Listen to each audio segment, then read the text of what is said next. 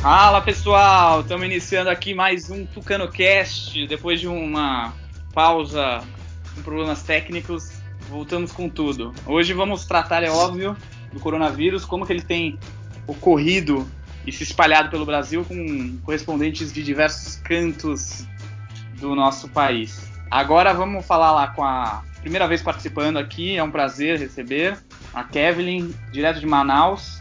E Kevin, fala um pouco aí, a gente estava pensando aqui cada um comentar um pouco, temos participantes de diversos cantos do, do Brasil, comentar como que está sendo aí é, a resposta a, a, a, ao coronavírus, a quantos casos estão tendo, quais são as, as perspectivas, como que está sendo viver nesse, nessa quarentena, nesses cuidados aí. Bom, então, até hoje nós estamos com 225 casos confirmados ah, tá todo mundo parado, não tem nada funcionando, shopping fechado, escola. Bom, basicamente tudo tá fechado, bem pouca coisa mesmo funcionando. E ah, a princípio é, os casos eles estão aumentando todos os dias. É, o governo está trabalhando para que os casos não aumentem, mas infelizmente não é o que a gente está podendo ver é, do que está passando. Todo dia aumenta. É, algumas pessoas, em vez de ficar em isolamento, não ficam, continuam saindo de casa. E a tendência é piorar. Infelizmente, a população é, não está seguindo mais a questão do isolamento. É, até semana passada, eu posso dar um exemplo, que eu ia ao supermercado e não tinha carro circulando na rua. E hoje eu me deparei com a situação que as pessoas não estão mais cumprindo, as pessoas é, estão saindo. E isso é muito triste. E podemos citar que nosso estado já está entrando em um estado crítico. Por quê? É, as pessoas não estão obedecendo mais ao critério de isolamento. Você, é, você anda na rua, você observa que já tem alguns casos, é, algumas situações que os mercados já estão abertos. É, antes, até semana passada você não via isso, mas depois do pronunciamento do atual presidente, as pessoas, infelizmente, felizmente começaram a sair na, da questão do isolamento, estão indo para a rua, estão indo trabalhar. Eu compreendo perfeitamente é, essa questão é, de pessoas que precisam ir trabalhar, precisam ganhar seu dinheiro dia a dia para poder se manter. Mas também entra aquela situação onde não adianta a gente trabalhar e correr o risco de ser contaminado, porque você tá lá, você vai, trabalha, é contaminado, morre e infelizmente a sua ida terá sido em vão. Então sempre vai a prevenção vai vir em primeiro lugar. Também como vou apresentando cada um aqui ao longo do, do, do bate-papo. Acho que a gente pode falar com o Télio, né, Télio? Como que tá aí? O Télio que é de Cascavel, da Grande Cascavel, né, Télio? Diretamente ah. do Paraná, Gran Paraná. Pode falar. A maior situação do, aí. Do Paraná. A maior cidade do Paraná. É, se não me engano, as coisas. Chegamos hoje ao 12 caso de coronavírus, Covid-19, Cascavel. É, se não me engano, é algo próximo dos 300 casos no Paraná. Deixa eu ver se tem um. 258. 258 casos no Paraná e 12 casos aqui em Cascavel. É, isso. Não, perdão, 16. 16, 16 casos. A maior cidade, a cidade que mais, uma das que mais tem casos é Londrina, né? Então, algumas pessoas dizem pela proximidade de São Paulo, talvez pode ter tido um trânsito maior de pessoas infectadas. Essas coisas ainda são muito vagas, ainda não tem muita confirmação. É, a cidade, a cidade, assim como o Paraná como um todo, reagiu muito rápido, né? Muito rápido a, a ameaças. Rapidamente, quase todas as cidades fecharam, barreiras sanitárias, Aqui nós temos a barreira sanitária, tem identificação de suspeitos com pulseiras e assim por diante. É um caso muito curioso, por exemplo, é Foz do Iguaçu, né, que é próximo de Cascavel, 150 quilômetros. E ali nós temos a tríplice, fronteira, né, que é o principal principal questão da, da economia ali que move a economia local. E o Paraguai teve medidas drásticas rapidamente, fechando a fronteira, toque de recolher, isolamento total, mesma coisa na Argentina. Então, e inclusive gerou alguns problemas nessa semana de, de argentinos que não conseguiam voltar para a Argentina, paraguaios que não conseguiam voltar para o Paraguai. É, eu mesmo tenho serviços a fazer no, no, Paraguai e não consigo fazer porque está parado, né? não passa ninguém de, de nada. A Argentina está ruim até para passar caminhão de comida. É, no Paraná como um todo, acho que foi na semana passada, o governador Ratinho Júnior é, decretou que, que, não poderia ter circulação de ônibus interestaduais no Paraná, isso prejudica muito a questão econômica. Também foi restringido o tráfego de pessoas, assim por diante. Aqui em Cascavel nós temos toque de recolher, nós temos fechamento de comércio, e aí entra num ponto curioso, assim, é, as pessoas, elas, que eu sinto aqui na nossa cidade, elas não estão exatamente radicais, nem contra nem a, é, nem contra a quarentena, mas nem muito a favor. Como se elas tivessem ciência do, do problema que está por vir, mas ao mesmo tempo elas não negam as questões econômicas. Então, tem muita empresa trabalhando com a porta fechada, tá? você faz um pedido pelo telefone, aí eles entregam ou você vai lá pegar. É, questão do banco, fila, agendamento de horário. É uma questão assim que tá tudo, a cidade tentando fazer as coisas meio que no meio que no improviso, né? Esse é o maior problema assim que a gente consegue ver aqui. As pessoas têm, reconhecem o problema do coronavírus, mas ao mesmo tempo elas tentam trabalhar da forma que podem. É, semanalmente, assim, não necessariamente regular, mas sempre que se sente necessidade, tem um Conselho de Segurança Municipal que reúne prefeitos e demais autoridades que se reúnem para traçar um prognóstico do, do, coronavírus, se abre, se fecha o comércio, o que, que faz, outras medidas, assim por diante. E até o momento as medidas estão sendo bem rigorosas de fechamento, de, de restrição de circulação de pessoas.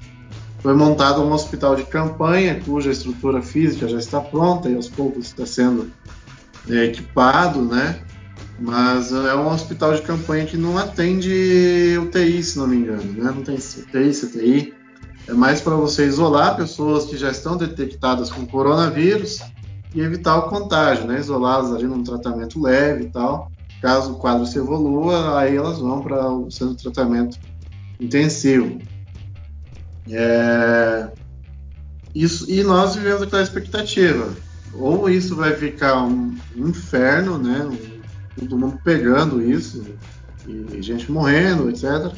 Ou os, ou os efeitos serão menores do que a gente imagina. Torcemos para que seja. É, a questão é que não é só a saúde. Por exemplo, se der um problema mais grave, nós temos que pensar também em questão funerária. É, tem, aqui só tem uma funerária é, e o que acontece, funerária tipo estatal pública, né? Que é um, uma autarquia. E vamos ver como que vai ser essa, lidar com isso. Também pode ter um grande volume de corpos. Isso aí. É, não, é um desafio para cada cidade e tal, porque a coisa, a grande complexidade, né, desse do vírus é que ela, ela vai num crescente, daqui duas semanas vai começar a aparecer coisa realmente, né? Uma semana, e vai crescendo, e de repente vai acumulando e crescendo muito, né? É, vamos. É, agora seguimos para Pedro Rodrigues, diretamente de Teresina, né, Pedro? Você que está aí. Dá um panorama, panorama geral aí. André, para falar para. Ok.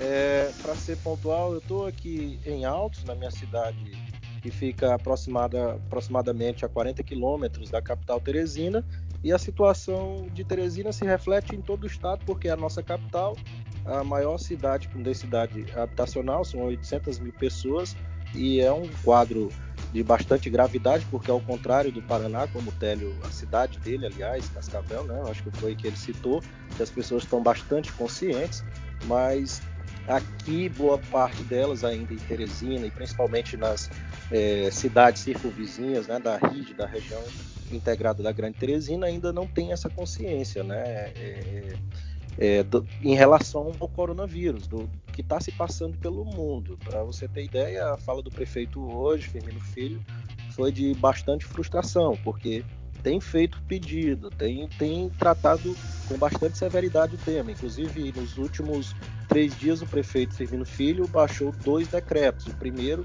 ele proibiu né, é, diversos estabelecimentos de estarem abertos, como bares, restaurantes e, inclusive, é, distribuidoras de bebidas, exatamente para não estar tá, é, abastecendo esses bares e restaurantes. É, dentro desses dois últimos dias, praticamente mil autuações ocorreram através da Guarda, é, Guarda Civil Municipal, baixando, utilizando seu poder de polícia, baixando portas de estabelecimentos que estavam infringindo as regras de sanitárias, né? Porque as pessoas estavam simplesmente é, tratando as coisas com com bastante descompromisso, né, social. Você sabe que essa questão do vírus, dessa pandemia, quanto mais circulação de pessoas há, existe, a probabilidade desse vírus sair contaminando mais gente é maior. Mais recente a gente estava falando da questão do Equador. É, lá já são mais de 500 mortes comprovadas, os corpos estão nas ruas e, e, e essa é uma gravidade que a gente tem que enxergar, porque nós temos hoje 800 mil é, habitantes dentro somente da capital, fora dessa região integrada, se a gente juntar os municípios que estão ao redor, são mais 200 mil habitantes, então chega aí facilmente a um milhão, que já é um corresponde, corresponde a um terço é, da população habitacional do Piauí, né, e sendo que dentro da capital hoje existem apenas é, provisão de 188 leitos. É, de fato que a gente é fato que a gente constata que o prefeito Firmino Filho, eu já disse, a verdade ela precisa ser dita a qualquer momento e a qualquer hora. Né? É, a gente tem que colocar esse, essa verdade, né? tem que colocar essas coisas a limpo, que o prefeito Firmino está trabalhando como se fosse o governador. Até porque o governo ele não está mostrando a cara para bater, né? não está é, tratando a coisa com a seriedade que o tema é, é, necessita. Então, o prefeito já fez parcerias, por exemplo, com a UFP, a Universidade Federal do Piauí, e conseguiu uma quadra de badminton, onde lá são, é, serão instalados agora, com brevidade, já estão sendo instalados mais de 80 leitos é, dentro de outro é, espaço, né, que esse é privado, é, da, do grupo João Claudino Fernandes, do Grupo Sucesso, onde funcionava uma loja do Walmart na Avenida Frei Serafim, em Teresina, mais 100 leitos serão estabelecidos lá. Então nós teremos aí 180 leitos para, vamos supor, 10% da doença atingindo 800 mil pessoas, são 80 mil pessoas. 5 mil pessoas são 4 mil pessoas. Então, vejam as contas, né? Não dá para a gente atender 4 mil pessoas de uma vez só, tendo 188, 200 leitos. Então é praticamente impossível. O que, e o que é que o governo faz? Ele dá o um indicativo de que vai também construir leitos. Porém, ele tem um estádio chamado Verdão, que pertence ao Estado, ao poder público, então ele privatizou esse espaço há algum tempo e hoje quem fatura com esse espaço é um empresário por nome Raniero Pinto e que ah, houve recentemente, desculpa, uma licitação através da, da, de uma secretária de parceria público-privada do governo do estado chamada Viviane Moura. Ela que conduziu a licitação e ela que vai contratar a empresa e conduzir os trabalhos, desta, é no mínimo suspeito, conduzir os trabalhos exatamente pago com dinheiro é, público para uma empresa privada atuar num espaço público. Veja só que loucura. Então, para você comparar, é, aqui a gente tem um, um, um, centro de convenções que não se chega nem aos pés do centro de convenção de Fortaleza. O centro de convenções aqui é uma gaiola, né, digamos é, metaforicamente. Então, esse espaço público que está sendo hoje tratado por uma PPP, por esta senhora chamada Viviane Moura, já se arrasta essa obra há 10 anos praticamente. Então veja só o grau de letargia, né? a, a, a falta de habilidade dessa gente de tratar com a coisa pública, com dinheiro público. Bem, os dados aqui ainda são é, é, não são muito drásticos, até porque também a gente não tem noção da gravidade do perigo. Primeiro porque não temos testes suficientes. Praticamente aqui no Piauí se tem feito assim por lotes, digamos, no, no Brasil inteiro, é, esses lotes saem, é, sei, 7 mil para um estado, 20 mil para outro, 3 mil para outro. Então, em média, aqui no Piauí tem sido isso. É, assim, vamos supor uns mil testes desde quando começou até agora. A gente tem já é, 128 é, suspeitos em Teresina e é, 268, salvo engano, no Piauí, sendo que 19 confirmados em todo o Piauí e 18 em Teresina. Já houver, já aconteceram dois óbitos é, em Teresina e quatro no Piauí todo. Então, assim, a, o, a preocupação nossa é que as pessoas não estão tendo ainda esta conscientização, né, de, de ter que fazer o isolamento. É, esse é um problema que é um, um, curioso você observar, porque é, esse vírus você tem que se atentar para o que aconteceu ontem, né, digamos assim, no passado, bem presente em lugares como Itália, como Espanha, é, onde a, a, a, o foco do coronavírus, agora mesmo nos Estados Unidos, onde o foco do coronavírus tem sido mais intenso e brutal, assassinando, ceifando centenas de milhares de pessoas. Estou é, concluindo, André. Então, a gente vendo agora essa questão, nos preocupamos, cada vez mais, porque não temos a capacidade de aportar tanta gente doente de uma vez só. Então, ninguém sabe mais ou menos a, a quantidade de gente que está infectada e se você fica em casa, a probabilidade desse vírus arrefecer, não passar, né, não contaminar, não sair contaminando outras pessoas é mais fácil. Então, como eu disse, as pessoas estão sem consciência ainda na capital e no interior tem funcionado muitas coisas. É, a vida parece que está assim acontecendo normal. Na capital as pessoas estão fazendo como se nada tivesse acontecendo. Se não ela quanto mais presença da, da gestão pública é, fazendo esse, esse serviço, né, esse trabalho de, de policiamento, digamos assim, do Estado, da, da, força da prefeitura, as pessoas estariam ainda mais é, descompromissadas com a situação, como de resto no interior do Estado. Então, essa é a realidade aqui do Piauí, aqui de Teresina. Um grande abraço para todos. Bem, valeu aí, Pedro, pela contribuição. E de um Pedro de Teresina, Piauí, agora vamos para outro Pedro, Pedro Barbosa, né, Pedro? É, como está a situação Ceará, né? Que é, ele que é de Fortaleza. É, o Ceará parece que é um segundo ponto, um segundo foco aí de início que veio do Nordeste, que teve mais casos, né? É um, é um foco de perigo aí. Como que tá um pouco a situação aí? Ceará, que é a terra do nosso grande Tasso Gereissati. E como tá aí por Fortaleza, aí, capital do Ceará? Parece que o Pedro tá com problemas técnicos aqui. É, ele que precisa desativar o microfone dele. Mas se tiver complicado. É... Pronto? Pronto? Pronto, tá aí. Pode falar, Pedro. Oi, tá noite. Pronto, como tu adiantou já, sou do Ceará. Aqui é o terceiro estado com mais casos do, do Covid-19. Deixa eu pegar um dado aqui Hoje a gente saltou para 563 casos e 21 mortes, certo? É, aqui dentro de 19 tá, tá com, com foi baixado decreto suspendendo as atividades econômicas. E então desde 19 está todo mundo em casa, ficando só as atividades essenciais mesmo, como na maioria do país. Eu queria trazer um ponto vou ser breve, mas trazer um ponto. Além das medidas de, de saúde, né, é importante também as medidas na economia. Então, aqui na saúde foi feito, foi aberto um hospital que estava desativado, então foram criados alguns bons leitos, acho que 300 se não me engano, e está sendo construído um hospital de campanha também no, no estádio municipal, estádio de futebol municipal que é o PV, que vai dar alguns bons leitos também. Mas eu queria falar sobre a MP de, de, de dessa madrugada, que é a 936, né? Importante a gente trazer também algumas medidas econômicas que traz a possibilidade da suspensão do contrato de trabalho e da, da redução da jornada, certo? Então, você, ou a empresa, o empregador, vai ter a opção de fazer a redução em 25%, 50% ou 70% da jornada, e claro, reduzindo o, o salário também. E o governo vai dar uma compensação numa, na, tendo como base de cálculo o valor que seria do seguro-desemprego.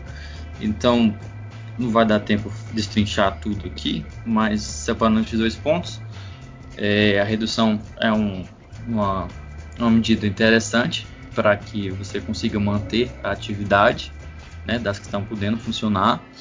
Você reduz o quadro, consegue manter a, aquela atividade e desonera a folha do, do pessoal também. E o governo, contrapartida, traz é, uma compensação. Vamos lá. Diminuição do salário vai ter, realmente. Você não vai continuar recebendo o mesmo tanto que recebia, mesmo tendo a compensação do governo, mas pelo menos o emprego vai ser mantido. Essa é, a, é, a, é o que se espera com a redução da, da jornada. E a suspensão também, quem não está conseguindo funcionar, tinha dado férias para o funcionário, para não ter que demitir, suspende aí por até 60 dias. Se a gente voltar à atividade econômica em 60 dias, aí volta a, a, a funcionar, o trabalhador volta a trabalhar normal, receber normal. Então, fora as medidas que tem do, do governo federal, seria interessante os estados também. Claro que o estado é bem mais fraco que a União. Né? Então, a Secretaria de Fazenda elas têm se reunido de, de forma geral, todos os, os, os estados têm se reunido a Secretaria de Fazenda para saber como eles vão agir, como vão atuar nessa frente. É, a daqui especificamente, é a CFA Ceará, o Ceará é um estado com um equilíbrio fiscal muito bom há pelo menos 15 anos, 20 anos, então dá até para para para propor coisas melhores. Eu não sei a situação fiscal dos outros estados, mas a, a, secretária daqui estava é, propondo a prorrogação de alguns, de alguns recolhimentos estaduais. A prefeitura ainda não vi nada, provavelmente vai ter também. Eu queria saber depois como é que está no, no estado de vocês, na cidade de vocês. Mas fora a parte de saúde, eu acho que é bem importante também a gente ter as medidas econômicas, né? É, eu acho que é basicamente isso. E se der para alguém entrar nessa toada também da, de medida, medida econômica seria interessante. Para medida de saúde, porque o que me preocupa hoje, além do, da, da contaminação, é essa questão. Eu trabalho com, com algumas empresas e aí a preocupação hoje do empregador é como é que eu vou manter o meu empregado, o que está parado e aquele que está funcionando está funcionando de forma reduzida. Então falem aí como é que tá no, no de vocês. Valeu e abraço. Uh, valeu aí, Pedro. Foi bem bacana aí sua primeira participação aqui com a gente. É, agora, acho que seria legal retomar a conversa com o Rodrigo Lamas, que é nosso fiel escudeiro aí. Só que dessa vez ele não está em São Paulo, nem está no Rio, está em Manaus. É isso, Lamas? Ah, Dá um panorama aí geral, como você está vendo, e Cara, também uma você está vendo que, assim, cenário. A questão, da, a questão da cidade, né? A Kevin já, já adiantou aqui o cenário. Tudo o que acontece aqui é parecido com cenários em outros lugares, porque falta testes, né? E os testes vão demorar a chegar aqui. É, a cidade está com uma vida aparentemente normal, mas severamente reduzida.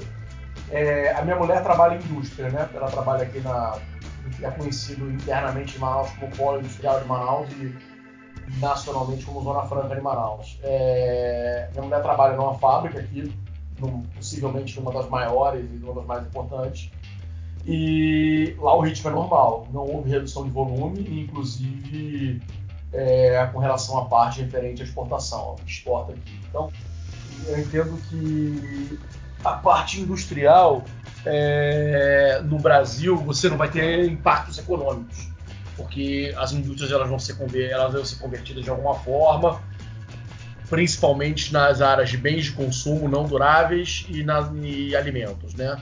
Então, que é o caso da, da minha mulher. Então, nesse sentido, é um segmento aí que se mantém e que vai continuar funcionando, eventualmente com faturamento ok. É, já outros segmentos, né, como área de eletrônica, que é muito forte aqui, né, fabricação de celular, TV, tablet, notebook, isso aí tudo vai para baixo. Entendeu? E, e há outras, outros polos que vão ter ainda problemas ainda maiores, como indústria automotiva, a Embraer, onde eu comecei a minha carreira, e etc. Isso estou falando só de indústria, tá? Quando você for para o varejo, cara, quem começou a ganhar algum dinheiro a mais foi o supermercadista, e o resto, cara, todo mundo foi para um buraco, né? Eu moro num condomínio aqui que é um complexo, que tem um shopping center integrado, e você tem um, um, supermercado dentro do shopping center, que é a única coisa que está aberta. Eu fui anteontem no supermercado, cara, eu andei por dentro do shopping, parece cena de filme apocalíptico, entendeu? Assim, as lojas todas fechadas, com as vitrines todas, é, é, é, vamos dizer assim, é, bonitas ainda, postas, mas as luzes todas apagadas, o negócio tudo, é, tudo fechado, é assim, uma cena apocalíptica lá dentro.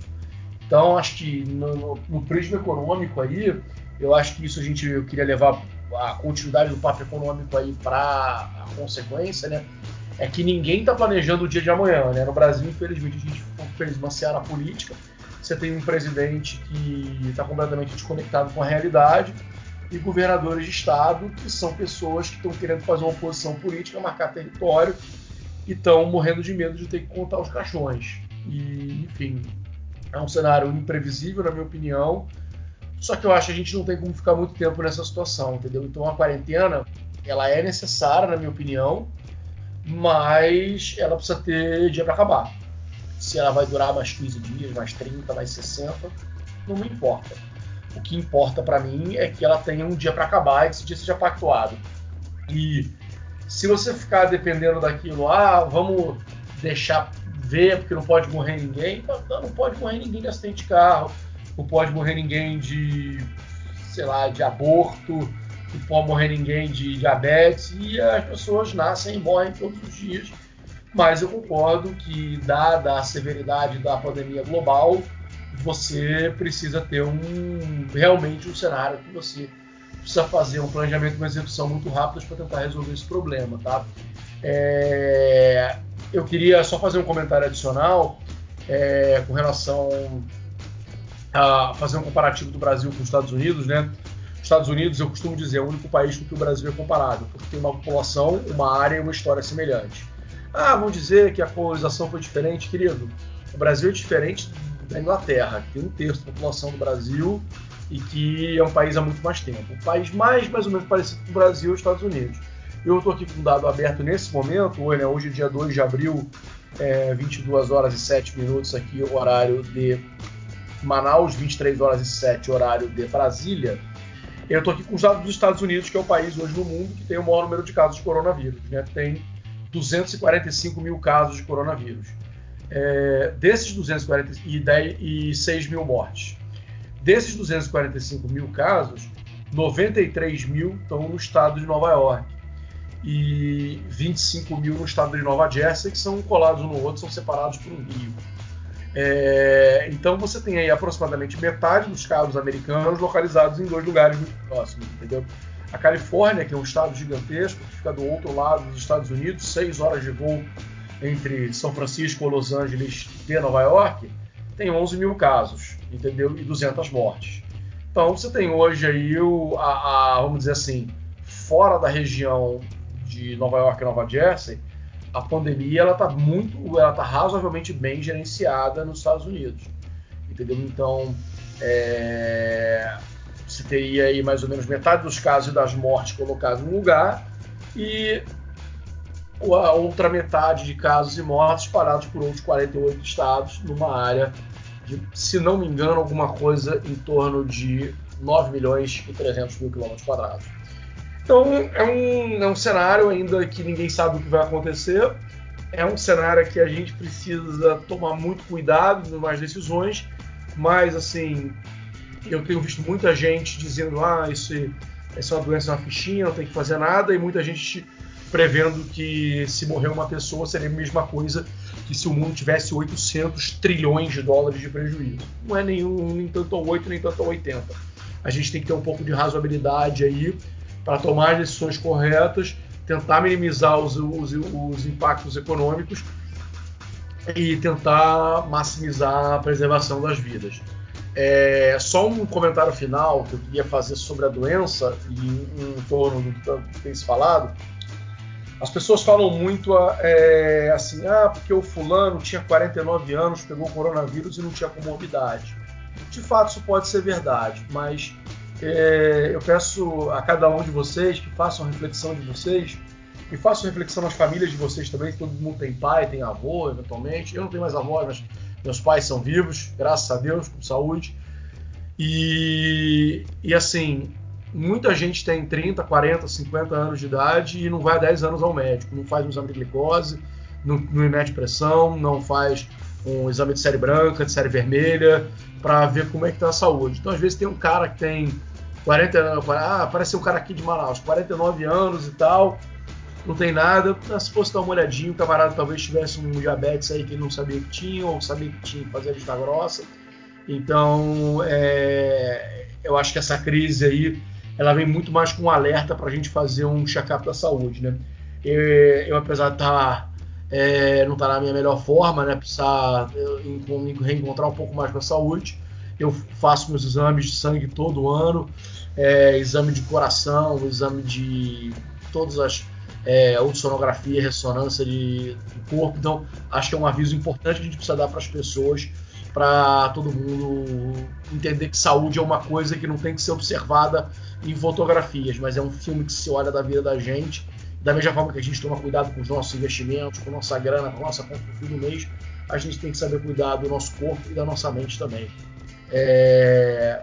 Obrigado aí pela gentileza aí de todos, né? Acho que tem sido muito proveitoso. E queria passar a bola aqui para o nosso amigo Juvenal, que é um camarada que está na, é, na área aí, é, no front, né? Que é subsecretário aí no governo do Distrito Federal e tem observado aí é, muita coisa no front. Acho que ele pode dar uma visão bem significativa, tá bom? Eu vou passar a bola para ele aí. Agradeço aí, qualquer coisa eu volto até o final. abraço. Valeu, valeu, Lamas. Segue aí, Juvenal, como você tá? É, primeiro aí dizer boa noite a todos e todas aí, minha primeira participação aqui no Tocando Cast. É, eu fiquei. É, todas as falas eu observei bem aí, eu acho que o panorama econômico é esse. A fala do Lamas foi cirúrgica é, é, nessa questão, principalmente do que nós tiraremos dessa situação, né? É, Aqui no, no, Distrito Federal, eu sou subsecretário de Direitos Humanos e Igualdade Racial e cuido aqui da Secretaria de Justiça aqui do, do DF. Então, é, hoje eu sou um dos representantes do gabinete de crise, em que nós aqui estamos responsáveis pelas, é, pelas ações de prevenção né, à questão do, do coronavírus. O DF hoje nós temos 400 casos confirmados, temos cinco mortes, inclusive é, hoje é um dia muito triste porque essa quinta morte foi de um policial militar. É, todos as cinco mortes realmente eles tinham comorbidades é, e esse policial até ele estava até é, internado na, na, UTI também já já há alguns dias. É, nós temos 60, 60 pacientes hoje é, diagnosticados ou hospitalizados, 41 deles estão é, em UTIs. É, de acordo com os dados nossos, né, pela Secretaria de Saúde, 57% desses casos de pessoas infectadas são homens, é, 116 desses casos é, estão hoje no plano piloto, é, seguida do Lago Sul, que nós temos 57 casos, e Águas Claras, onde eu moro, onde nós temos 49 casos. É, o Distrito Federal, é, em número né, comparativo, é, em número de habitantes, é o que tem maior taxa de, de incidência é, de, do vírus no país. Né? Nós temos 12,1 casos confirmados a cada 100 mil habitantes. É, e hoje o principal debate nosso aqui com o Estado de Goiás é sobre o hospital de campanha que querem, é, que querem não, né? Está sendo construído em Águas, Águas Lindas, que é aqui na região metropolitana aqui, é de Goiás, mas é logo aqui na, na divisa, aqui no entorno do DF, sendo que em Goiás nós temos um caso a cada 100 mil habitantes, né?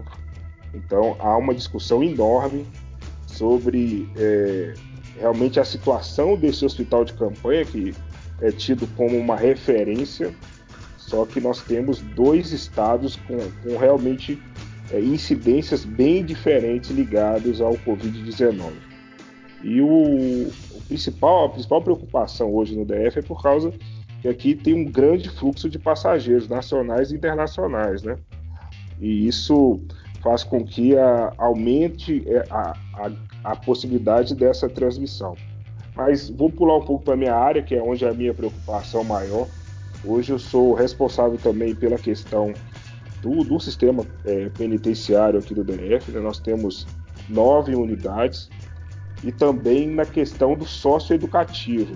Então hoje pela manhã é, fiz uma vistoria é, no Centro de Progressão Provisória aqui do DF.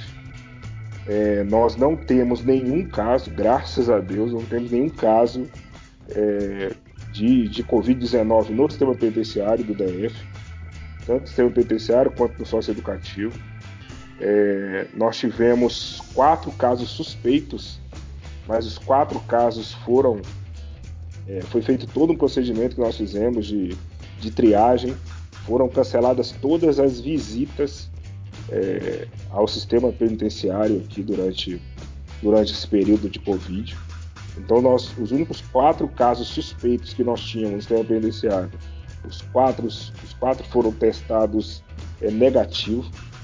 É, e nós estamos realmente assim bem atentos a todo o sistema penitenciário e ao sistema socioeducativo aqui no DF para que no sistema penitenciário nós não tenhamos realmente a possibilidade de que esse vírus ele possa entrar, porque uma vez que ele entrou, realmente nós, nós teremos uma, uma situação de tragédia. Outro público que eu trabalho é as pessoas em situação de rua, que no DF nós temos quase 5 mil pessoas em situação de rua.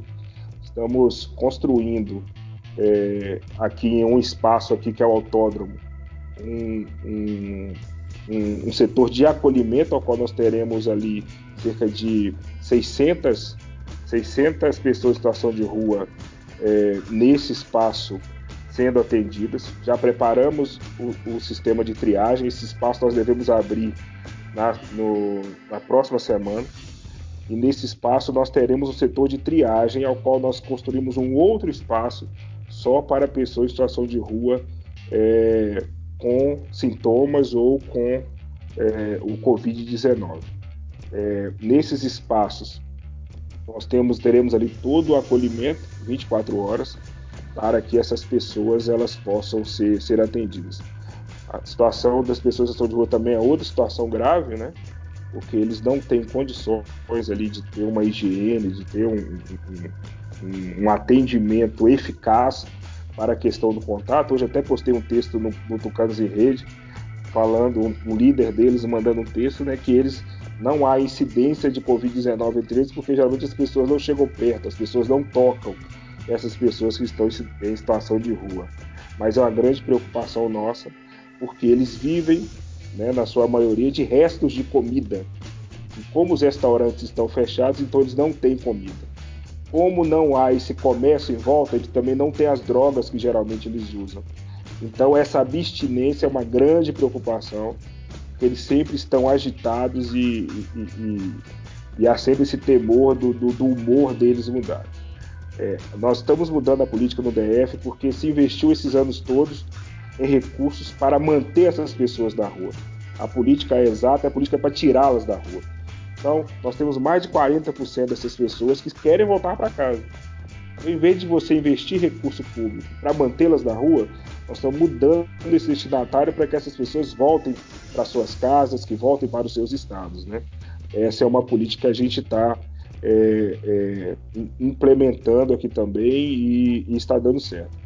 Como nós trabalhamos com toda a, a, a, a população vulnerável, então nosso trabalho é diuturno, né? Eu, eu além de, tra de trabalhar remotamente, eu também tenho, ainda vou, estou tendo reuniões presenciais menores do que eu tinha, mas hoje a gente tem que fazer esse trabalho de vistoria como hoje eu fiz no, no Centro de Progressão Provisória.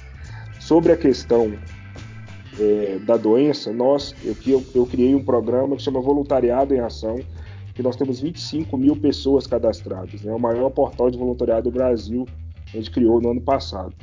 Então, nós temos um trabalho hoje de voluntários que trabalham com doações para as entidades é, que trabalham com pessoas com HIV, com pessoa idosa, com pessoas em situação de rua. Geralmente, essas, essas entidades eram supridas por é, igrejas, né? Como as igrejas estão fechadas, então elas não têm esses mantimentos. Então, se a gente não conseguir trabalhar e acolher essas entidades, pessoas em situação de rua que estão nesses acolhimentos irão para as ruas, pessoas idosas, elas não terão condições realmente de, de, de serem protegidas contra o Covid. Então, nós fizemos uma campanha junto ao programa do voluntariado, então nós estamos recebendo, estamos recebendo doações tanto de alimentos quanto de, de, de é, materiais de limpeza, e agora nós fizemos uma parceria com o BRB de doações em dinheiro, né? Só agora, antes de ontem, nós recebemos uma doação de quase 150 mil reais é, para que a gente possa suprir essa necessidade. Então, a minha equipe, diuturnamente, entra em contato com as entidades é, que trabalham com povos em vulnerabilidade, e nós ali, então, é, é, conforme as necessidades, conforme as doações que chegam, nós estamos suprindo essas entidades. Enfim, se eu for ficar falando, eu vou falar aqui a noite toda, mas é importante essa fala do Lama sobre a questão de de ser um momento para que nós possamos ver com os nossos familiares para que possam é, realmente se proteger, que possam fazer os exames, para cuidarem da sua saúde. É, porque realmente nós vivemos um momento que ele não é fácil. Né? É, e, e, nós sabemos a dificuldade que é de um pai ou uma mãe de família não ter condições de trazer o sustento para dentro de casa. É, então, para nós é muito importante que que nós possamos realmente fazer com que esse período seja para que nós possamos mudar um pouco o nosso jeito de ver a vida, né? De não ver os iguais, né? de não olhar os iguais. Então eu acho que esse é motor, é a minha fala, é, é mais realmente de, de, falar um pouco do que nós estamos fazendo aqui no DF. Lembrando que o, o governador Ibanez foi o primeiro, né? Está sendo pioneiro em várias ações, graças a esse gabinete de crise que a gente criou aqui no DF, a gente consegue ter uma visão realmente de alguns dias para frente, a gente consegue ver o impacto aí que nós temos conforme todo o monitoramento que a gente faz aqui no DF. Essa parte de trabalho voluntário e, e a possibilidade de ajudar eu acho uma coisa muito bacana. Mas vamos seguindo aqui, porque tem muita gente na sala, 10 pessoas aqui, que impressionante, um caos. Mas vamos seguindo. Lucas Lima de Joinville, Santa Catarina, né? Primeira vez participando aí. Boa noite a todos os tucanos e tucanas desse Brasil que nos ouvem. É, bom, a princípio, né, o governador, que é o Carlos Moisés daqui, né, com a chegada do Covid-19 ao Brasil, né, primeiramente em São Paulo, como o, o, número de casos veio crescendo muito, ele foi um dos primeiros governadores a baixar aí é, um decreto, né, para fechar tudo. E mas logo em seguida, né, esses dias ele queria liberar tudo, né? Mas que ele chama de retomada gradual da, da economia, né? É, hoje já, deixa eu dar uma olhada aqui, foi liberado para construção civil, fora uh, os outros que já já vinham, né? Mercado, farmácias, mercearias, é, posto de gasolina, que são de, de serviços essenciais, loterias e tudo mais, né? Ele tinha fechado tudo no começo, depois voltou atrás e os números aqui, né? Hoje é, é, temos um número de 281 casos é, no estado todo de Santa Catarina, com cinco mortes. Aqui em Joinville, né, que é a maior cidade do estado, não é a capital, mas é a maior cidade do estado, né? Nós temos aí de casos confirmados 19, 11 recuperados e, e uma morte, né? É, hoje foi liberado é, Constituição Civil, é, lojas de materiais de construção, ferragem, mármore, né? Todo esse tipo de, de, de comércio, né? Inclusive corretores de imóveis, né? Tem muito comércio aqui que também que está é, é, em funcionamento, né? Mas através de agendamento, portas fechadas e tudo mais. Bom, acho que é meio parecido com, com os outros estados, né? Teve é, municípios aqui que a princípio fecharam né, as entradas das cidades com, com manilhas, com veículos e, e tudo mais, né? Mas é, não, não, não pode, né? Porque é inconstitucional, que é, fere o direito de, de ir e vir das pessoas, mas a princípio tá, tá bem tranquilo, né? Assim, a cidade, apesar de estar é, parada, mas tem um movimento, né? Aquele movimento grande ainda em supermercados, nesse tipo de comércio que é, é, realmente as pessoas precisam estar lá para comprar seu alimento e tudo mais. E aqui, aqui em Joinville está tranquilo, né? Tá, tá desse jeito. Mas muita, muitas coisas ainda estão fechadas. Ah, bacana. É, bem, vamos seguindo aqui a roda, porque o negócio está longo. Depois a gente entra numa discussão aqui, cada um fala, fica livre. Mas vamos seguindo aqui para o Miguel. Miguel que fala diretamente do Rio de Janeiro, cidade maravilhosa, capital. Diga, Miguel, o Miguel que já participou outras vezes com a gente, como que, tão a, como que tá a situação aí do Rio, que a, apareceu, né? O Witzel foi uma Olá, figura pessoal. que apareceu bastante, combatendo Sim, aí os é... Inclusive, o Witzel, o, o Witzel é, surpreendeu, surpreendeu muito positivamente, não só quem está no Rio de Janeiro, mas acho que o pessoal, todo mundo, nacionalmente, o Witzel surpreendeu positivamente. É, e eu quero fazer uma ponderação antes de começar a falar sobre Rio de Janeiro, que eu acho que o Lama sabe disso melhor que eu, mas a gente a falar de Rio de Janeiro tem que separar. Uma coisa é você falar de Zona Sul e de Barra da Tijuca, enfim, essa área, e outra coisa é você falar da Zona Norte e da Zona Oeste. Nas, nessa área, Barra, Zona Sul, os bairros que são realmente têm uma condição financeira melhor, você tem um respeito à quarentena maior. Eu não vejo muita gente na rua, inclusive eu já vi viatura da polícia passando aqui com, a, com, com o megafone, mandando o pessoal voltar para casa. Porém, o que eu vejo em grupos que eu estou no WhatsApp, que eu vejo no Facebook, que eu vejo na inclusive na televisão todo dia, é o comércio funcionando normalmente é, em Campo Grande, que é um dos maiores bairros da cidade, na Zona Oeste. Nas zonas periféricas, é, você não tem de fato uma quarentena.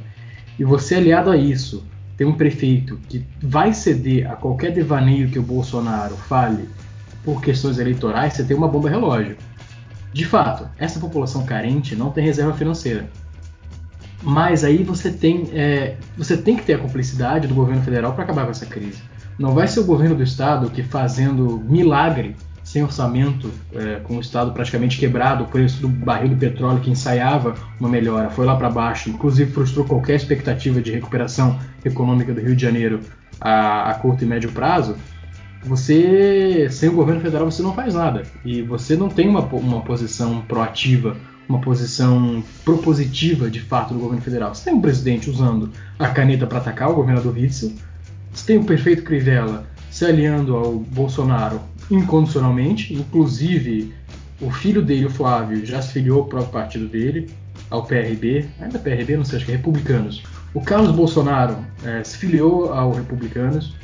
É, além disso, é, os bolsonaros estão organizando a nominata do Republicanos no Rio de Janeiro e a primeira esposa do Bolsonaro, acho que é Rogério o nome dela, Bolsonaro, está cotada para vice do Crivella.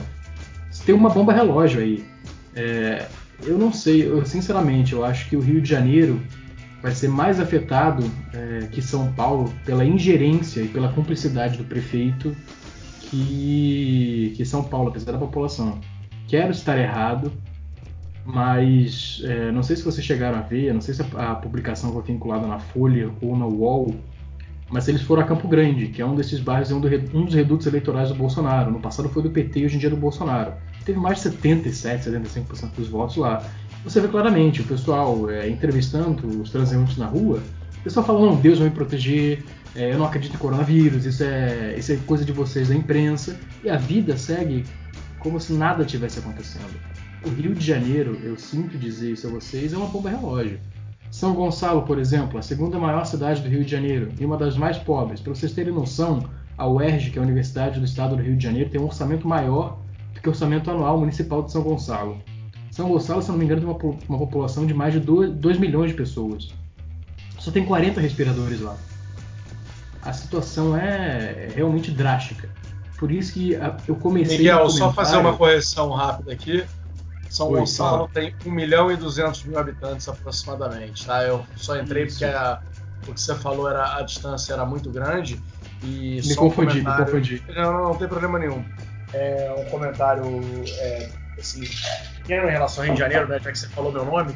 É, a cidade do Rio de Janeiro hoje tem em torno de 7 milhões de habitantes, é só a cidade. E, e, aí você tem mais São Gonçalo, que tem 1 milhão e 200, Duque de Caxias, que tem 900 mil, Nova Iguaçu, 900 mil, e assim vai. Sim. E o que a gente vê aí de ah, que as pessoas se recolheram é exatamente o que você falou, né? É, vou fazer uma brincadeira, né? Com a música muito famosa. a quarentena ela existe no Leme ou Pontal. Exatamente. Quem não, quem não conhece o Rio de Janeiro, o Leme é aquele finalzinho de Copacabana, né? é, da praia de Copacabana, você vai Leme, Copacabana, Ipanema, Leblon, São Conrado, Bar, Recreio, que são as regiões mais nobres da cidade, e aí é Pontal, porque é a pedra do Pontal do Recreio. Então, nesses bairros você tem quarentena. Nos outros lugares, bicho, pode ficar tranquilo que as coisas estão normais. Entendeu? E, e, de fato, tudo que você falou aí, cara, Rio de Janeiro é de fato uma, uma bomba relógio, né? É um negócio. Sim. Sim, é, São Gonçalo, eu acho que a situação vai, vai ser uma desgraça. Porque, inclusive, hoje o prefeito de Niterói, não sei se vocês estão, estão sabendo disso, ele proibiu a entrada de não residentes na cidade. Você tem ao redor de Niterói municípios realmente pobres que dependem totalmente, é, municípios dormitórios que de, dependem totalmente de Niterói para ter sua renda. É, inclusive se fala de um pacote de ajuda, olha o nível que chegou, um pacote de ajuda de Maricá e Niterói, pacote financeiro para aportar recurso para São Gonçalo conseguir se, se, segurar ou tentar se segurar sozinha. É, eu não queria. Foi Niterói é, que, que doou um dinheiro para São Gonçalo hoje para construir um hospital, se não me engano? Sim, são é, Niterói e Maricá. Cara, isso, isso é inédito na história. Acho que eu nunca vi um município doar dinheiro para o outro para fazer um hospital. Não, eu nunca vi o município fechar divisa do município e só deixar entrar residente. Nunca isso já teve na H1N1 já. É, é atenção, como é, muito é em, em, em Búzios, né? Exemplo, né? Já está ocorrendo. É, acho, que, acho que você tem uma, um nível de complicação maior aí é, em alguns lugares de alto adensamento populacional. O Rio de Janeiro é um exemplo disso, né? É, a região, vamos dizer assim, essa, essa região toda que a gente está falando aí, ela deve ter um raio aí que a gente está falando de alguma coisa em torno de 60, 70 quilômetros, tá? E é, é a região do Brasil. Disso. Milópolis, é, Milópolis é, é, a cidade que tem o maior densidade populacional do Brasil. Do Brasil. E né? toda essa região aí ela tem mais ou menos a mesma densidade populacional, que ela mais ou menos, você pegar a estrada Rio de São Paulo, no momento que você desce a serra, é, até que você chega à cidade do Rio de Janeiro e pega o lado de lá da Baía de Guanabara, que é onde estão Maricá, Niterói e São Gonçalo. É, Niterói é uma cidade rica comparada com o restante das outras cidades. A renda, a renda per capita em Niterói é maior do que na capital. É, mas Niterói é uma cidade de 500 mil habitantes, né, apesar de ser bastante conhecida. E São Gonçalo é duas Niteróis mais um pouco, 1 milhão e 100, 1 milhão e 200. Então, com o orçamento é da UERJ. É, com o orçamento da UERJ que e não é nada não é, não é nossas coisas, né? Que tem um orçamento muito menor do que outras universidades estaduais como o USP e Unicamp. E, e, e assim é, é, impressionante como é, a gente não consegue unificar o discurso, sabe? E assim o, o brasileiro ele já tem tanto tempo, eu acho que isso vem desde a eleição de 14, é, a gente não consegue ter um pensamento minimamente moderado. Ou você é um cara que, porra, nacionalista, patriota, anticomunista, ou você é um, é um fascista. É um, é um, é globalista entregue, é, que tá amando do Jorge Soros e coisas do tipo. A gente não consegue ter o um mínimo de razoabilidade. São Paulo tá nadando de braçada nessa brincadeira porque São Paulo tem dinheiro. Entendeu? Exatamente. E você tem um, tem um discurso muito uníssono entre o governador, o prefeito da capital e o prefeito de uma porrada de lugar. Então, sempre oposição, né? Então é um, é um cenário aí muito, é, muito louco que a gente tem para colocar, né? É, e só fazer uma só um adendo. Ei, Lama, só um adendo antes de você continuar. São Paulo, você falou uma palavra-chave. São Paulo tem um prefeito. Rio de Janeiro, você tem um vassalo. Você tem um vassalo do Planalto. Ponto. É, o, o, o, o Marcelo Crevella, eu acho que no dia que ele apareceu abraçado com o Bolsonaro, nem os bolsonaristas gostaram. Então, tanto que o Bolsonaro não voltou a ficar perto do Crivella novamente depois daquele episódio do showzinho que tava lá o Bretas lá com um daqueles evangélicos lá. Já estão passando pano, infelizmente. É, eu não quero entrar nesse mérito, porque na minha opinião, sequer haverá eleição esse ano. É, para mim é um fato, todo mundo aí, amanhã vence o prazo, o cara tem que trocar de partido, tem não sei o quê. Pode ficar tranquilo que não vai ter eleição esse ano. E o nego vai chegar e vai falar, negrão, você vai pegar 2 bilhões, 5, o número que seja X bilhões para ajudar a pobre a comer, ajudar a empresa a não quebrarem, ou vai dar dinheiro para um bando de vagabundo ficar fazendo campanha no meio da rua com o saco nem votar? A minha opinião é que não vai ter eleição esse ano, vão votar lá a PEC lá foi proposta recentemente, já tem só tem três ou quatro partidos aí que aparentemente estão contra, mas podem ser convencidos e os mandatos vão ser prorrogados e é isso aí, entendeu? Se você. Aí, vai, aí sempre vai, ver, vai vir aquelas, aqueles, aqueles ad, ad, estagiários de direito que não conseguem nem passar na prova, que deu mais ano de terno para lá e para cá e só se chama que voltou, dizendo: é, que isso é anticonstitucional, meu amigo, foda-se, a Olimpíada foi adiada, entendeu? A Eurocopa foi adiada, entendeu? Você acha que você não pode trocar a eleição do bando de vereador vagabundo? Óbvio que vai trocar. Bando de Lucinho de fulano, ciclano é, da, da tia é, da padaria. Pô, Zé das Couves, Zé das Couves do Mocotó. A puta que te pariu. Entendeu? É óbvio que não vai acontecer. Tá, vamos, vamos seguir. Lamas, ainda tem uma. Fala. Ainda tem uma coisa interessante a observar aí, que o Lamas falou, é que 2 bilhões que se trata do fundo eleitoral é, fundo de campanha, seja lá o que, que significa essa coisa toda aí, mas é irrisório tratando da realidade que a gente está vivendo. Já se fala em 400 bilhões de reais, o próprio Maia já assinou para isso. Você fala em 50 bilhões de aporte para o SUS, para equipar com equipamentos de ponta, ventiladores e profissionais capacitados, enfim. Você tem mais 30 bilhões, pelo menos, para os micro e pequenos empreendedores, para fazer um dinheiro girar, uma renda é, extraordinária agora nesse período, em auxílio ao Bolsa Família. Enfim, muito dinheiro para ser gasto, e enquanto tem gente, realmente, o Lamas frisou, gente preocupada com eleição de vereador. É inadmissível uma coisa dessa, não tem clima. É, bem isso. Mas, gente, vamos, vamos abrir aqui pro Henrique. O Henrique, que é diretamente do Paraná também. Ponta Grossa, é isso? Tá ansioso em ouvir. Ponta Grossa. Ponta Grossa, Ponta Grossa. do interior do Paraná.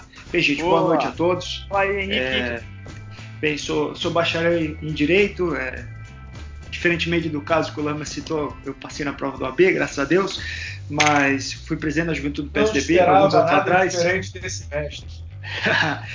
e sou do Paraná. O Paraná, é, para quem não conhece ou conhece pouco, é o quinto estado mais populoso do país. Ele está atrás da Bahia, mas à frente do Rio Grande do Sul em população. Tem mais ou menos aí um quarto da população do estado de São Paulo.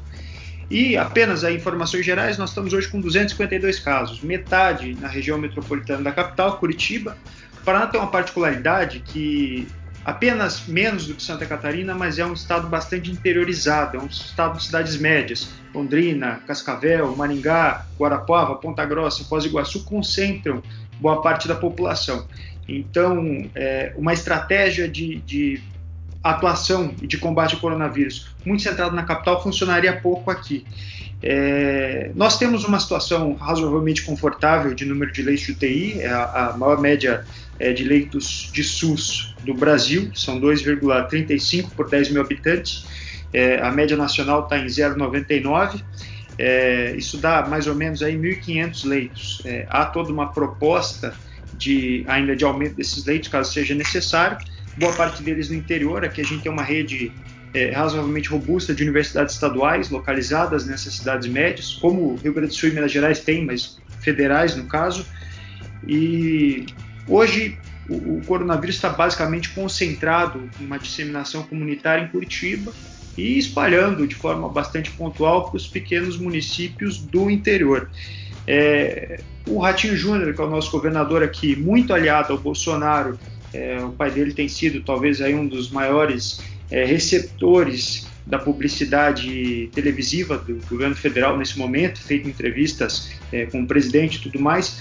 É, o que nos surpreendeu positivamente é que o Ratinho, de certa forma, adotou uma postura mais independente, pelo menos com relação ao coronavírus, no sentido de manter a política de isolamento. É, boa parte das cidades aqui já estão paradas, as cidades, como por exemplo Cascavel, que tem feito controle de entrada, Ponta Grossa também tem feito isso.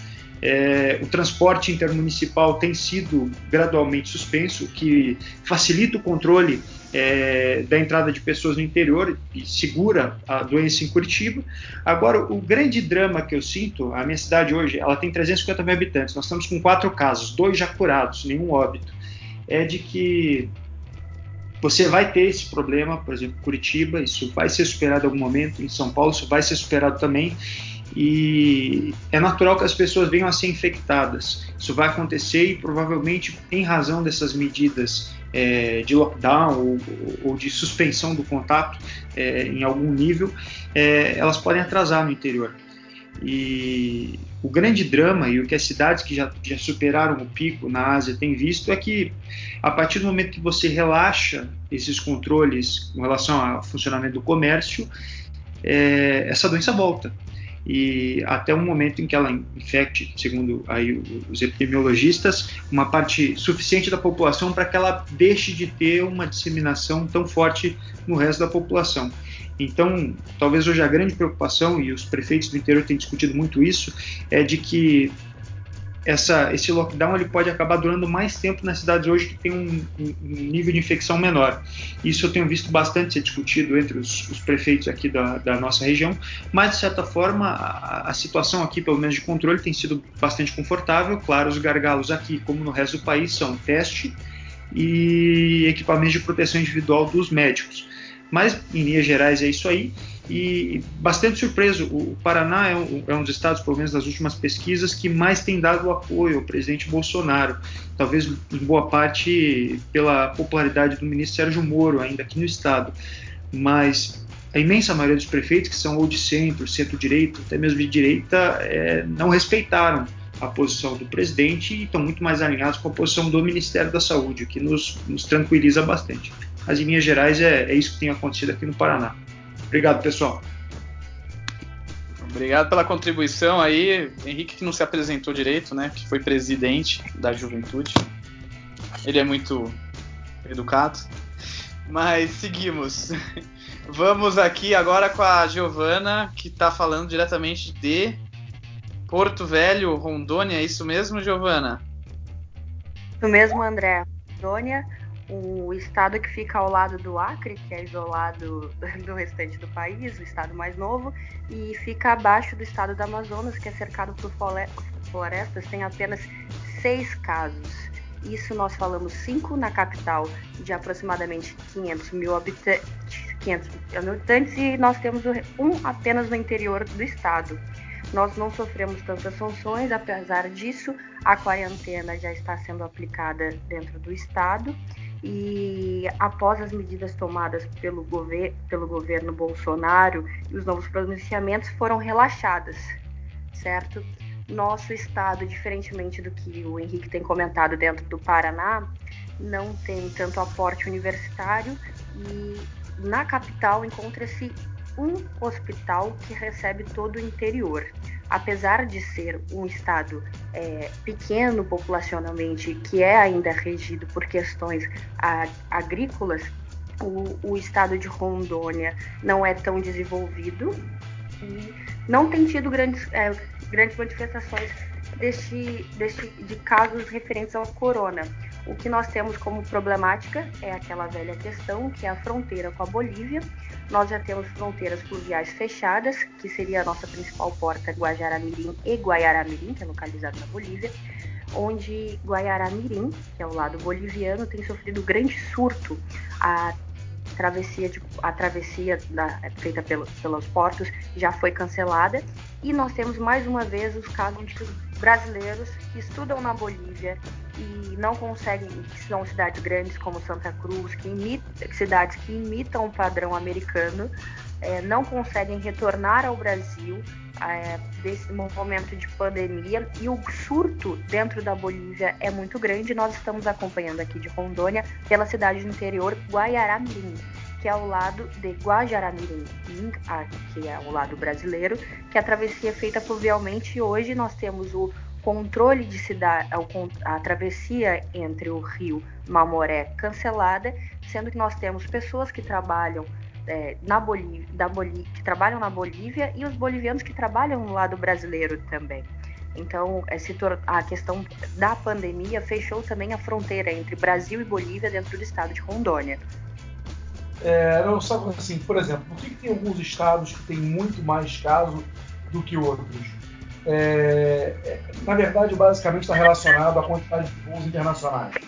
Então, por exemplo, você pega Porto Velho, Rondônia, tem um total de zero voos internacionais para países da Europa, dos Estados Unidos ou da Ásia.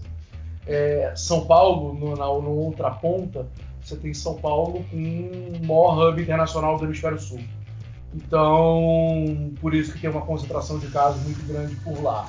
Então, está mais ou menos associado a isso. Né? Manaus aqui, você tem voo internacional, mas é só para os Estados Unidos e para o Panamá e Estados Unidos é só Miami.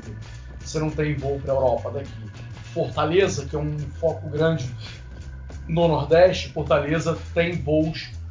Saiu, Barbosa pode me corrigir, mas tem voos para Portugal, tem voo para os Estados Unidos, tem voo para França e tem voo para Holanda. Então, está muito relacionado é, com, com, relação a essa presença. Acho que a Giovana voltou aí é, e acho que ela consegue entrar aí para falar. Giovana, acho que a gente ouviu você, até você falando da questão da fronteira Brasil-Bolívia, os estudantes, Guajará-Mirim e a cidade na Bolívia que tem um nome semelhante. Bem, gente, eu acho que agora a gente podia meu, soltar aí, dizer um pouco o que, que cada um está achando de como vai evoluir isso. É, eu acho que a gente está no momento aí inicial, que a gente está se acostumando, pelo menos eu que sou tô de São Paulo, que a gente já tá uma semana, uma semana. Tem gente que já tá duas semanas realmente em quarentena. Eu tô. Fiquei uma semana ainda e voltando no trabalho porque era obrigado. Daí agora fui liberado. É, fui em quarentena total. Mas a gente tá acostumando, tá naquela primeira, segunda semana. Daqui a pouco começa a ficar mais complicado de convívio, né? E tudo mais. E, e a gente tá vendo esse, essa aflição com relação ao dinheiro para as pessoas, é, a parte financeira, né, básica para quem precisa, para quem realmente depende do dia a dia, e pequenos empresários, microempresários e até grandes empresas. Mas eu vejo que agora é o momento da gente ter o maior controle possível e, e buscar as alternativas para financeiras também, né?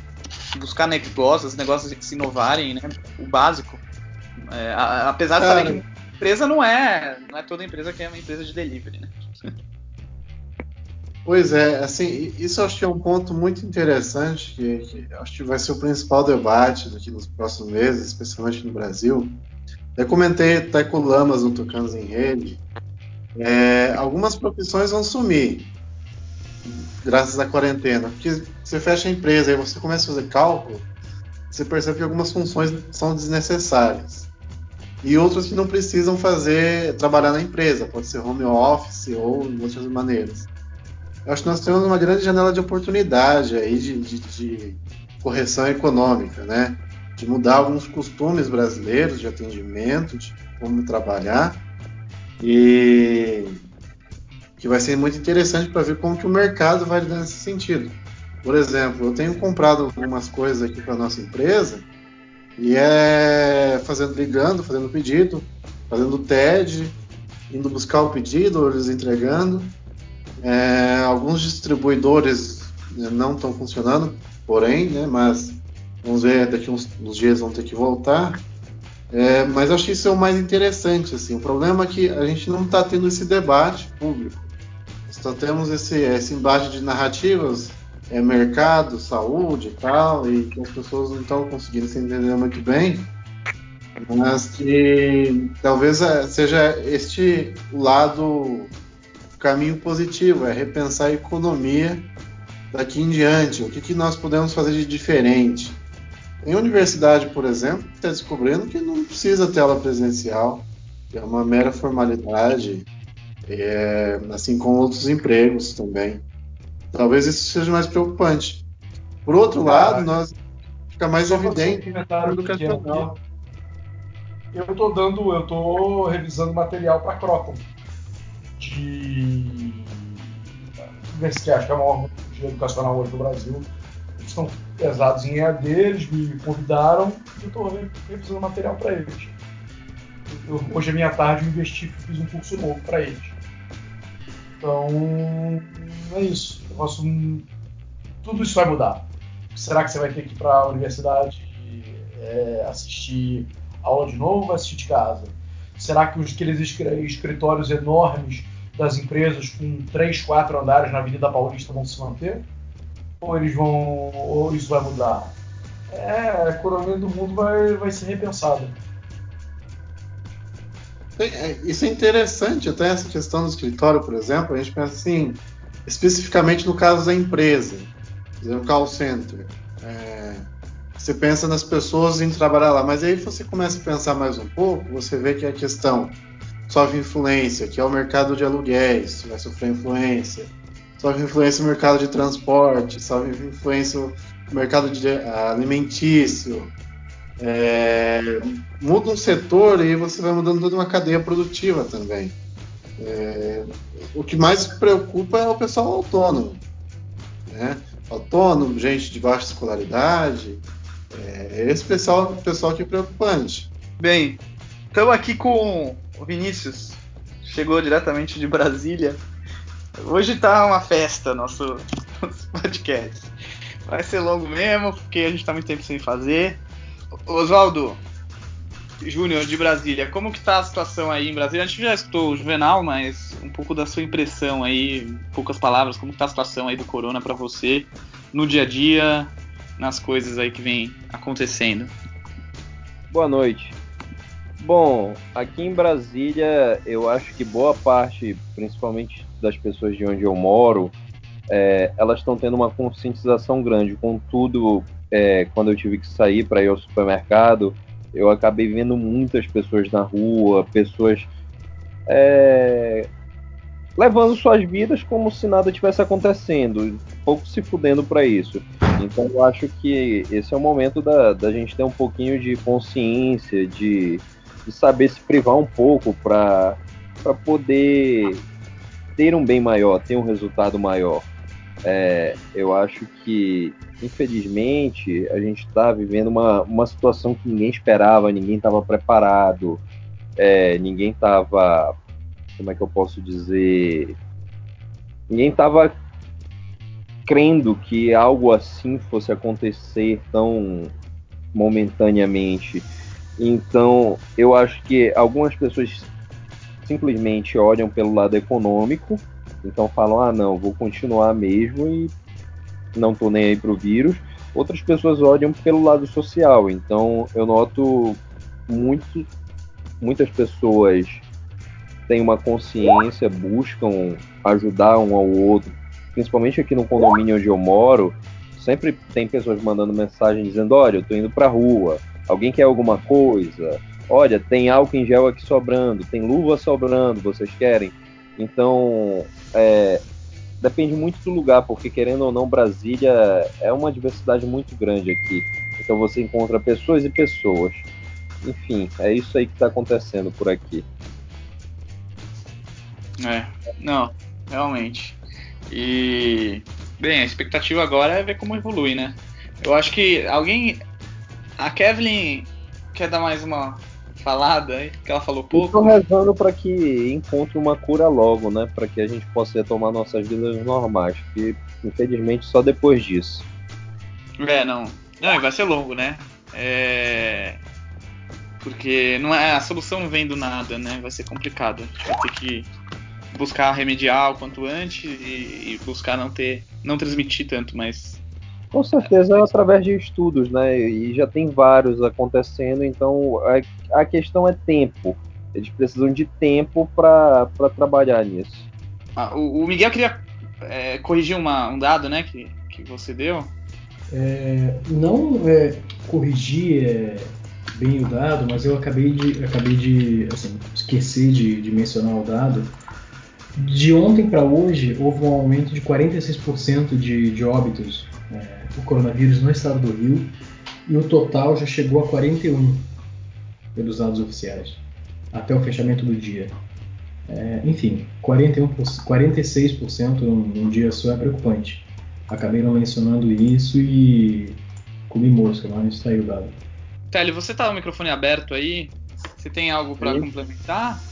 Ué.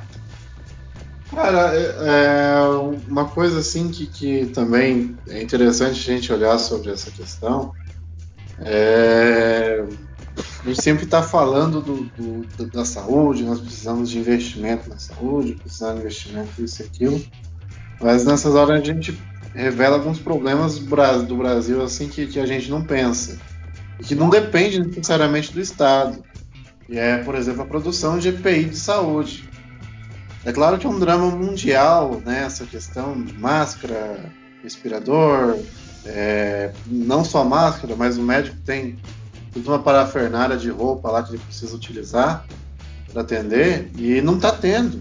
É, teve uma matéria do Conexão Repórter lá no SBT do, do Roberto Cabrini mostrava a falta de EPI de médico. E isso resulta no quê? O cara vai atender o Covid-19 lá, o corona, e ele, ele se acaba sendo infectado, porque ele não tem proteção. Então, a, às vezes a gente fica pensando muito nessa questão da, da, se vai ter médico, se vai ter leito, se vai ter vacina, se vai ter remédio, é, essas outras coisas. E nós não percebemos que quem está na linha de frente sequer tem um, um material básico de proteção. Nós vimos um, uma caminhada louca, um, um estouro de boiada, das pessoas em, atrás de, de máscara e álcool em gel nas farmácias, é, mas simplesmente esquecemos de quem realmente precisa utilizar, que são o pessoal da saúde. Então, Sim, é, você teve, por isso, exemplo, isso é verdade. Robert... Eu... Não, eu vou pegar esse gancho. Minha mãe é médica, ela trabalha no hospital de referência aqui do Rio de Janeiro. E em uma. A gente está há quanto tempo em quarentena mesmo? Eu estou meio perdido. É, uma, semana e meia, eu acho. Pois é, em uma semana e meia, a equipe é, com que ela trabalha já está reduzida para um terço do que era, causa de suspeita de coronavírus. Isso no hospital já? de referência. No, no, Albert Einstein teve centenas, eu acho, de, de, de ou dezenas de, de profissionais afastados. No Albert Einstein, bicho. Tipo, se você não tem segurança no Albert, no Albert Einstein, onde você vai ter? É o maior, melhor hospital do país, se não me engano. Então, se, se o médico de lá está vulnerável, imagina o médico do, do, postinho lá de, de Pindamonhangaba, lá no pessoal. Sim, sim. De lá Minha mãe, ela, eu vou puxar a anedota pessoal. É, ela trabalha no INCA, no Instituto Nacional do Câncer aqui no Rio de Janeiro. Dois dias atrás, ela chegou meio cabisbaixa em casa. Eu perguntei para ela o que, que, tinha acontecido. Ela falou que foi a primeira vez que tiveram que fazer uma escolha em quem eles iam colocar o respirador. Infelizmente, tiraram o respirador de uma senhora, é, não, não, era muito, muito velha, tinha seus 50 e poucos anos, que estava com câncer e metástase, para botar em uma que não estava. É, se isso está acontecendo no hospital de referência, com bom, com bom financiamento, o que, que não está acontecendo no postinho de saúde? é bizarro. Nós temos um, um, risco de ter de acontecer no nosso país que é provável que os locais onde você talvez deveria ser um local de enfrentamento, como hospital, os hospitais de campanha, tal, onde nós devemos ter um enfrentamento real da doença, pode se transformar em pontos de contágio, né, em pontos de contágio entre profissionais da saúde. É, a gente também viu é, nos Estados Unidos especialmente, é, a GM e a Ford sendo convocadas e obrigadas, melhor dizendo, no final das contas foram obrigadas a transformarem suas fábricas em fábricas de máscaras, de, de respiradores e tal. O que isso quer dizer assim que nós estamos enfrentando uma guerra, mas não há uma coordenação na sociedade real para enfrentar uma guerra. qual foi a indústria no país aqui que, que realmente mudou os seus, os seus parâmetros para pro, produzir álcool em gel, para produzir máscara, EPI de saúde? São poucas. A Avon ajudou com vasilhame para álcool em gel, a Ambev vai colocar o álcool em gel nesses vasilhames. É uma coisa assim, ó, legal, mas é muito pouco. Parece que nós não temos uma sociedade que tenha noção do que está acontecendo nesse sentido. Porque nós também não temos um Estado que tem um aparato, inclusive um aparato legal, para fazer essas ordenações. Né? Nós também temos um. A gente revela também. Aparato legal tem, só falta vontade. Vontade política. É, é, é me perdoe a, a falha, mas tem essa questão, né? Falta vontade política, falta organização, falta este empenho em você trazer a sociedade, dialogar claramente sobre isso. As nossas universidades deveriam ser um ponto de pesquisa, é, não só para cura, mas para medicamentos, tratamentos, para o desenvolvimento de respiradores também. Essas universidades agora a gente vê como que o investimento que era realizado nela já era pouco e mal utilizado. Né? Você tem muito investimento em salários em alguns casos, outros só tem falta de salários. Mas é uma questão assim, você tem pouco investimento e nem sempre é direcionado da melhor maneira. Então, é uma coisa assim se as pessoas não utilizarem o brasileiro o corona como um meio de, de, de reorganizar a sociedade, vai vir outra doença no futuro, vai vir outros problemas e a gente vai continuar na mesma. Porque não tem né, esse pensamento sobre é, o pensamento sobre a crise. A gente viu a Alemanha passou 10, 15 anos aí reformando e contendo gastos e agora despeja não sei quantos bilhões de euros, acho que 780 bilhões de euros seria suficiente para a gente manter o Brasil por uns dois anos funcionando é, na economia deles para se manter em pé. Porque nós vivemos numa eterna crise, esta é a realidade. Eu não falei muito de São Paulo, né? Eu falei pouco, mas São Paulo é o. Acho que mais. Tá é, é onde está sofrendo mais, né? O governador está um, um hospital de idosos aí, né, que tá com 79 mortes, um, um, hospital em São Paulo só de idosos que vendia plano de saúde, a maioria para idosos. É, na, é, na verdade, onde tem o maior número de casos. É, na verdade, isso é uma consequência, né? Foi um camarada que no passado montou um plano de saúde para pessoas de terceira idade e o hospital dele basicamente o hospital dele atende a rede própria. E então, basicamente, 100% dos clientes dele são idosos. Então, acabou acontecendo esse fenômeno e acabou é, surge como manchete, né? Como você não tem uma competição esportiva rodando no mundo, como você não tem absolutamente nada acontecendo, é a notícia que tem para dar, entendeu? É, eu não acho que é alarmismo precisa ser feito, eu não acho que também o negócio é para largar de mão, mas a gente precisa ter encontrar uma solução intermediária para o que vai ser feito, porque simplesmente ficar fazendo pacote econômico de ajudar a empresa, é, dando dinheiro, dando dinheiro para as pessoas mais pobres, fazendo proposta de cortar salário, cortar jornada, fazer isso tudo ao mesmo tempo. É, no fim das contas, você vai acabar vendendo o almoço para comprar o jantar cada vez mais e não vai ter uma não vai, e não vai ter uma solução aí de retomada quanto antes. Mas acho que é isso, galera. Acho que já falou pra caramba aí, estamos duas horas online, né? Então, obrigado a todos pela participação. Uh, queria despedir aqui. Cada um dá um tchau aí, né? Porque eu acho que é tanta gente. Pô, Lamas, obrigado. Miguel, Télio, Giovanni. nessa, vou descansar. Valeu, é pessoal. Boa noite aí. Valeu, Valeu pelo convite. É. Precisando, é só chamar a gente de volta aí. Sim, Valeu. próxima todos participem, a gente divide aí. Valeu. Liberal, beijo rapaz. Valeu, abraço. Beijo a meninas da Finlândia. Acabem com o jovem. Então é isso, pessoal. Estamos acabando aqui. É, agradecer a ouvir até essa hora, a gente que está se adaptando lá no Spotify, a gente retomar o nosso espaço, só que a gente continua no SoundCloud. Então, continuem ouvindo a gente, a gente volta, eu acho, semana que vem. com mais conversa sobre corona, sobre políticas, sobre notícias. E estamos aí, TucanoCast. Ligado em você. Até mais. Até semana que vem.